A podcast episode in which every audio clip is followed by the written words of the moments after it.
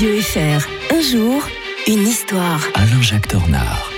Bien, bonjour Alain-Jacques Tornard. Eh, bonjour Mike. Trois minutes passionnantes à passer avec l'historien euh, de Radio Fribourg. On va revenir en 1992, en 7 février comme aujourd'hui, euh, du traité de Maastricht. On va en parler aujourd'hui. Mais alors jusqu'au référendum français, on, on ira jusqu'au 20 septembre, hein, si vous êtes d'accord. Long parcours de combattants pour l'Europe, décidément. Hein. Et, et, oui, c'est vraiment pas un long fleuve tranquille. Hein. C'est pas, c'était pas très bien embouché tout ça. Hein. Donc c'est l'époque de l'Europe à 12. Hein, de, mmh, déjà à l'époque, mmh. ça avait du mal à fonctionner à 12. Euh, il signe un traité d'union économique, monétaire et politique parce que jusqu'alors l'Europe c'était avant tout une Europe économique. Hein. D'ailleurs, l'un des fondateurs de l'Europe avait dit si j'avais su, j'aurais commencé, j'aurais commencé par la culture. Communauté économique européenne. Communauté économique européenne. Et euh, bah, bah, de chance, euh, on, on, les Danois ont la mauvaise idée de faire voter. Bah oui, c'est la démocratie, on fait voter les gens, les, Dan les Danois refusent. Mmh. et puis bon, on, en on, on traficote tout ça comme les Français vont le faire avec le traité européen en effet. Hein. Mmh. Et donc, euh, ben, les Français votent. Et alors là, euh, les Français, ça passe à la raclette, hein, comme on dit. Hein. Euh, le 20 septembre 1992, François Mitterrand, qui est président de la République, qui a eu vraiment chaud, hein, vraiment très très chaud, eh bien, peut se dire voilà, on a on a gagné. La France accepte ce traité. C'est pas le traité qui crée la Constitution, qui sera dans un premier temps refusé. Il faut pas confondre les deux.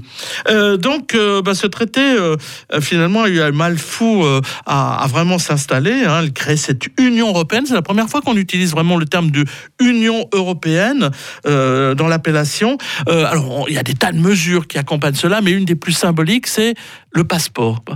Je dis ça parce que euh, depuis lors, on, on, tout le monde veut être membre d'une nationalité européenne parce que ça vous donne automatiquement droit au passeport. Et je me souviens, moi, en tant que j'avais le passeport, j'avais le passeport français, d'avoir reçu ce, ce, passeport européen, mmh. ça me faisait quand même. Vous êtes quel... senti citoyen du monde subitement Oui, oui ouais, en tout cas de l'Europe. Ça, ça faisait, ça faisait drôle de se dire qu'on était euh, comme des, comme les Allemands aussi, veut dire ou d'autres populations. Puis depuis, hein, vous voyez, les, un Estonien a le même passeport que, que nous, c'est assez, assez euh, étonnant. C'est aussi la libre circulation des gens, dont les, sous, les, les Suisses euh, bénéficient ou pâtissent selon les, mmh. les camps dans lesquels nous nous trouvons. On crée aussi en, en 1999, c'était une des conditions des Français aussi, une banque centrale européenne avec à la clé euh, l'euro que les Allemands ne voulaient pas euh, au, au, départ, donc ça, ça, a pu fonctionner. Il y avait donc plusieurs piliers, hein, c'est un peu comme la VS chez nous. Ce, ce, premier pilier qui, qui, et le deuxième pilier du traité de Maastricht, c'est la politique étrangère et de sécurité commune.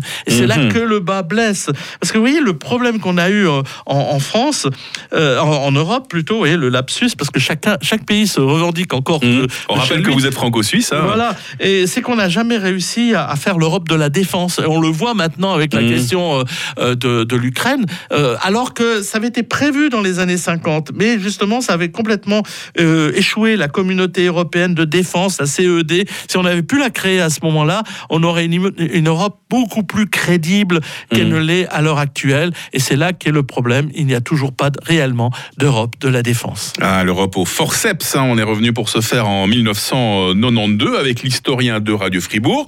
Euh, Peut-être un premier balbutiement d'Europe en 1867. Déjà, Alain-Jacques Tornard, on va parler de l'Autriche-Hongrie demain, oh, si vous no êtes d'accord. Hein. La nostalgie de l'Autriche-Hongrie. si, si, impératrice. Ah là là. Belle journée à demain, Alain Jacques. Bonne journée à